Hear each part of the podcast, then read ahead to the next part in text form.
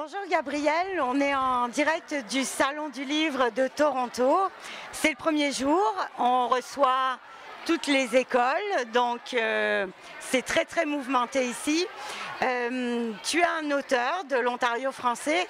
Tu as publié un livre qui s'appelle Hubert, le reste avec. J'aimerais ça que tu m'en parles un peu parce que c'est quelque chose qui touche euh, Haïti et l'histoire d'Haïti. Oui, c'est un livre qui parle des enfants en domesticité euh, en Haïti. Ça a paru euh, aux éditions David déjà en 2017. Donc, euh, ça fait qui fait son petit bonhomme de chemin. Hubert, c'est un jeune garçon d'environ 12-13 ans, dont sa mère n'avait pas les moyens de s'en occuper. Il l'a envoyé vivre chez une tante, qui finalement, elle a confié Hubert à, chez des personnes qui s'appellent les Mirevois et euh, dans le but de l'envoyer à l'école, de lui euh, donner une meilleure vie que qu'est-ce qu'il avait chez lui. Euh, par contre, la, réalité était un peu différente pour Hubert quand il est arrivé chez ces gens-là. donc, il, travaillait du matin jusqu'au soir, faisait les courses, s'occupait des enfants qui avaient le même âge que lui, c'est ça qui était un petit peu plus drôle. Et aussi, il était au service de tous les membres de la famille. Dis-moi, euh, Gabriel, euh, ces, enfants qui sont euh, tenus en domesticité, combien il y a d'enfants qui vivent ce genre de choses en Haïti? Est-ce que c'est encore quelque chose que l'on trouve actuellement? Oui, c'est quelque chose qui est très prévalent. Depuis le tremblement de terre, l'UNICEF estime qu'il y a entre 400 et 800 000 enfants en domesticité. Énorme. Oui, énorme, énorme. C'est un phénomène extraordinaire. Et ces enfants-là, malheureusement, euh, ne sont pas pris en charge et euh, ils n'ont pas le, temps non plus d'être des enfants parce qu'ils euh, passent leur temps finalement à travailler et non pas à aller à l'école et pouvoir jouer comme les autres enfants. Mais est-ce que c'est dû aux familles, euh, je dirais, bourgeoises d'Haïti qui utilisent ces enfants-là ou est-ce que c'est parce que euh, ces enfants sont issus de familles très pauvres et on les donne euh, à ces familles pour qu'ils puissent s'en sortir après ou pas du tout? Non, c'est tout à fait ça. la majorité de ces enfants-là viennent de familles un peu plus pauvres. le phénomène de Restabec, d'abord, c'est un phénomène de pauvreté. Euh, du fait que les parents n'ont pas les moyens de s'occuper des enfants et qui les envoient vivre dans ces familles-là. Et euh, comme je disais tout à l'heure, c'était dans le but justement qu'ils puissent améliorer leur sort euh, et d'aller dans ces familles-là. Et souvent, au départ, avant le tremblement de terre, c'était plus des familles aisées qui recevaient ces enfants-là. Mais depuis 2010, c'est dans toutes les couches de la société, même les gens les plus pauvres, maintenant trouvent le moyen d'avoir des enfants, euh, restent avec pour travailler avec eux autres. Ok, ok. Mais qu'est-ce, qui, qu'est-ce que tu, tu, euh, tu, as voulu dénoncer en écrivant ce livre-là? Qu'est-ce qui te tient à cœur? Qu'est-ce que tu aimerais faire pour ces enfants-là? Mais d'abord, ce que euh, je voulais dénoncer, c'est le fait que ces enfants-là, du fait qu'ils passent la majorité de la journée à travailler, ils n'ont pas le temps d'être des enfants. Euh, ils, vieillissent euh, avant le temps et euh, ils n'ont pas le temps de jouer, ils n'ont pas le temps vraiment d'aller à l'école pour la plupart du temps, du moins pas de l'école de façon normale. Donc ils vont à l'école le soir et souvent, quand ils arrivent à l'école, ils sont tellement fatigués et tout ce qu'ils peuvent faire, c'est dormir. Donc moi, ce que je voulais dénoncer, c'est du fait qu'on devrait donner la chance aux enfants d'abord d'être des enfants et de pouvoir vivre une vie normale. Euh, je comprends que les gens qui reçoivent ces, enfants-là dans leur maison disent mais c'est pour leur bien, on les aide et tout ça. Soit, mais au moins qu'ils leur donnent un semblant de vie normale et aussi euh, de l'éducation. OK, OK. Et euh, je sais que tu viens de rentrer du Salon du Livre haïtien de Paris. Oui. Euh, tu as présenté euh, justement cette œuvre-là. Peux-tu me dire comment ça a été accueilli à Paris? Est-ce que, est que les gens sont venus discuter de ça avec toi au Salon du Livre? Mais ben, ça a été un peu, je dirais, un, grand succès parce que tous les livres ont été vendus avant la fin du salon. Donc, euh, on aurait voulu en avoir plus, mais malheureusement, j'avais seulement une certaine quantité que je pouvais apporter dans ma valise. Donc, ça, c'était une, une, euh, une, très belle réussite. Les, euh, gens avaient un, très grand engouement pour le livre, pour l'histoire d'Hubert. les gens étaient très conscients aussi de ce qui se passe en Haïti et le phénomène des restes avec. aussi, une chose que je devrais dire, c'est que toutes mes redevances de droits d'auteur, je les verse à deux organismes qui viennent en aide justement aux enfants euh, en domesticité euh, en Haïti. Est-ce que tu peux nous dire quels sont ces, ces, organismes? Parce que ça peut être intéressant ah aussi pour, pour les gens qui sont ici de, de donner et d'aider ces organismes-là. Un, un, des organismes, c'est la Fondation Maurice Sixto. La Fondation Maurice Sixto, c'est Maurice Sixto d'abord, c'était un grand euh, parolier, euh, un écrivain euh, haïtien qui a fait connaître beaucoup le phénomène des Restavek à travers un de ses personnages ou une de ses personnages qui était Tissintanise. et la Fondation Maurice Sixto intervient directement auprès des enfants en domesticité, leur donne de l'aide aussi quand ils sont abusés dans les familles. Et l'autre groupe, ça s'appelle Respirer. Euh, qui aussi c'est un groupe qui, euh, qui vient en aide, qui a été fondé par une jeune euh, dame américaine. Mais est-ce que, est que ces organismes leur donnent une certaine éducation? Est-ce qu'ils peuvent aller à l'école avec ces, ces organismes-là? Est-ce qu'ils ils donnent ce genre d'aide? Mais la Fondation Maurice Sixto n'a pas de... c'est pas un organisme qui héberge les enfants. Donc, c'est un organisme qui intervient, mais de façon externe. Dans le sens que quand les enfants euh, ont des problèmes dans les familles, euh, la Fondation les accompagne, euh, soit le, au, bureau du bien-être social afin de leur donner des appuis, trouve des maisons alternatives pour ces enfants-là et aussi organise des soirées, des fins de semaine pour sortir ces enfants-là un peu de ces familles-là et de leur isolement. Tu es toi-même euh, d'origine haïtienne. Euh, tu vis euh, depuis très longtemps en Amérique du Nord.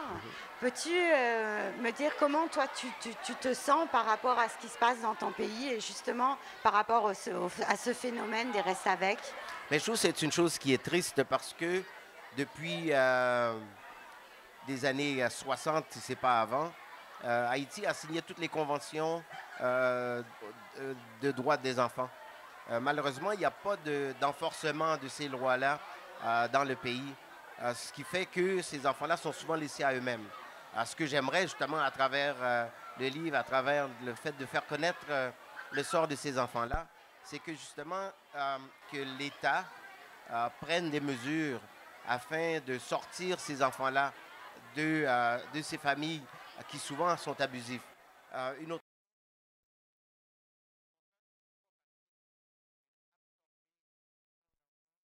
D'un coup.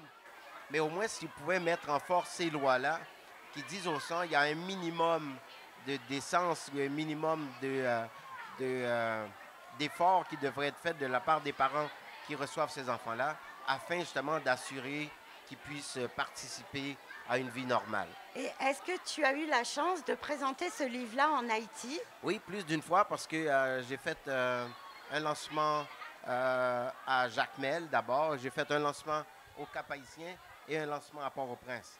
Donc là, j'ai eu à trois audiences, à trois pôles différentes euh, dans le pays. Euh, et j'ai même eu euh, la chance, lors de lancement à Port-au-Prince, de remettre une copie du livre au président de la République, le nouveau président qui est là présentement, pour lui dire, mais voilà, j'aimerais ça que vous lisiez ce livre et que vous trouviez une façon de venir en aide justement à ces enfants-là. Et quelle a été sa réaction? Mais sur le coup, il a dit oui, euh, je vais le lire. Je ne sais pas s'il l'a lu. As-tu eu des nouvelles? Non, aucune nouvelle. Aucune nouvelle? Jusqu'ici, je n'ai pas vu beaucoup de changements qu'ils ont fait à ce niveau-là. Mais c'est des changements sont, sont lents et on pense que ça va prendre du temps avant d'absorber ou de plutôt résorber ce phénomène. Bon, question de curiosité. Est-ce que tu as un livre en préparation? Est-ce qu'il y a quelque chose qui mijote? Est-ce que tu travailles sur, euh, sur une nouvelle œuvre littéraire? Mais tu sais, comme écrivain, on a toujours quelque chose dans notre, euh, dans notre poche. J'ai un nouveau livre qui va sortir euh, le 12 janvier prochain. Ah, et ça parle de quoi? qui retourne encore en Haïti. Ça va parler de 13 jeunes qui sont partis des États-Unis en 1964 pour aller faire la révolution un petit peu à la cubaine. Ils pensaient soulever le peuple contre le régime dictatorial des Duvalier, père, dans le temps. Euh, malheureusement, ça n'a pas bien tourné. 11 euh, ont été tués lors des rencontres avec euh, l'armée et les tontons Macoutes et deux ont été fusillés sur la place publique. Ok, ok. Donc euh, un livre qui parle beaucoup d'histoire et d'histoire d'Haïti dans le fond. Oui. Puis là j'en ai un qui, que je viens juste de terminer, mais là il me reste à faire les, les corrections, qui va être complètement différent, qui nous amène maintenant à Toronto. Et c'est un univers un peu plus fantastique euh, de, euh, qui va parler de la Thanatosie. C'est une... C'est une ah, Raconte-nous ça. c'est une, une ville ou une, un pays inventé euh, qui est le pays de la mort finalement. Donc c'est euh, un gars qui se fait tuer, au coin de Richmond et Université ici à Toronto, euh, alors qu'il se rendait à son travail, et qui se retrouve dans l'au-delà, en Thanatosie, le pays des morts, pour se rendre compte que tout ce qu'il a appris sur la mort n'était pas du tout ce qui se passait en réalité. D'accord. Mais alors, allez, titille un peu notre curiosité là. C'est qu'est-ce qui diffère par rapport à ce qu'on peut penser de la mort? Comment Je te, te demande pas de nous donner le punch de ton livre, mais, euh, nous donner une petite idée. ce qu'il se rend compte au départ, c'est que il, voit pas de ciel euh, ni d'enfer. Donc il n'y a pas de, euh, personnes fourchues qui sont assis là à nous attendre, puis il voit pas d'endroit où on brûle. Non plus qu'il a vu des, des, anges sur des nuages en train de jouer de la harpe. Donc ça, c'est un peu les deux, euh, les deux choses au, départ, le cliché qu'on a. Et aussi le fait que, bon, euh, il se rend compte que la, la thanatosie, c'est tout simplement une dimension d'à côté de la nôtre. Donc c'est euh, le phénomène des multivers. Je ne sais pas si j'ai entendu parler de ça, d'univers multiples et parallèles. moi, j'ai toujours une fascination pour les voyages dans le temps de telle sorte que euh, bon, on peut sortir de notre dimension et tomber dans une autre dimension sans nécessairement avoir allé juste par la force de la pensée. Donc en fait, c'est un livre qui parle un petit peu de spiritualité dans le fond. Un peu de spiritualité, mais sans, sans euh, euh, tomber dans, un, dans une religion particulière. Oui, tout à fait, une spiritualité universelle, on va dire. C'est ça que tu veux explorer à, travers ce livre-là. Puis aussi, euh, j'ai créé une espèce de bibliothèque des esprits que j'appelle une espritothèque, euh, où se retrouvent tous les esprits de tous les gens qui sont morts depuis des millénaires. Donc c'est une immense tour translucide. De Babel?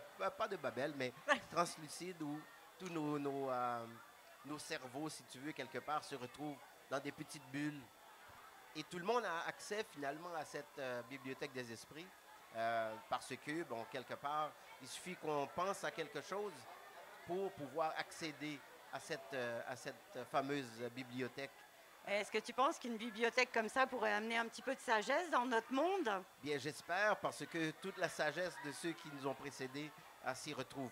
Malheureusement, il faut que, qu'on ait une certaine ouverture, évidemment, pour pouvoir accéder à cette sagesse. Je pense que c'est ce qui nous manque actuellement, hein, parce qu'on se rend compte que euh, toutes les erreurs qu'on a faites par le passé reviennent et reviennent et reviennent, et on a l'impression qu'on n'apprend pas de l'histoire et qu'on oublie et qu'on occulte souvent l'histoire. Donc euh, je me dis avec ton, ton, idée de bibliothèque comme ça un petit peu universelle, euh, ça, serait, ça serait quelque chose à apporter à, à notre monde un peu fou euh, où, on voit beaucoup de choses se reproduire dans le fond.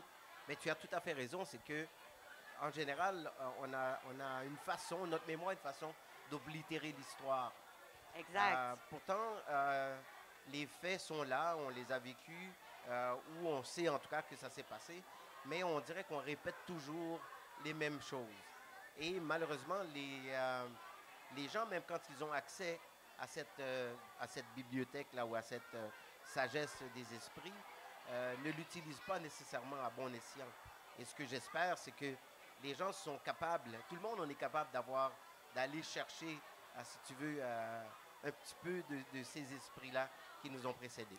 Ben, pour en revenir à ton livre, Hubert le reste avec, dans le fond, on peut dire aussi la même chose, parce que Haïti était le, le, seul pays en fait indépendant réellement, et si on revient à l'esclavage, dans le fond, c'est une forme d'esclavage aussi que l'on reproduit et qui est encore actuelle. Donc c'est à croire que on n'a pas appris aussi de, toute l'histoire de l'esclavage et que même si on est devenu euh, indépendant, si, euh, si, on essaye de, survivre en tant que pays, ben, on reproduit malheureusement ces mêmes erreurs. Mais tout à fait, parce que la domesticité, c'est une forme d'esclavage moderne. C'est comme euh, prendre les enfants qu'on fait travailler dans, dans des usines à textiles ou à faire des chaussures, etc., ou travailler dans les mines comme dans certains pays d'Afrique. Mais c'est tout à fait ça. Puis euh, c'est euh, un bon parallèle que tu établis euh, par rapport à l'indépendance. On dirait que les gens reproduisent cette même mentalité-là depuis l'esclavage. Oui, exactement. et qui continuent à pérenniser justement cette forme-là d'esclavage pour les jeunes?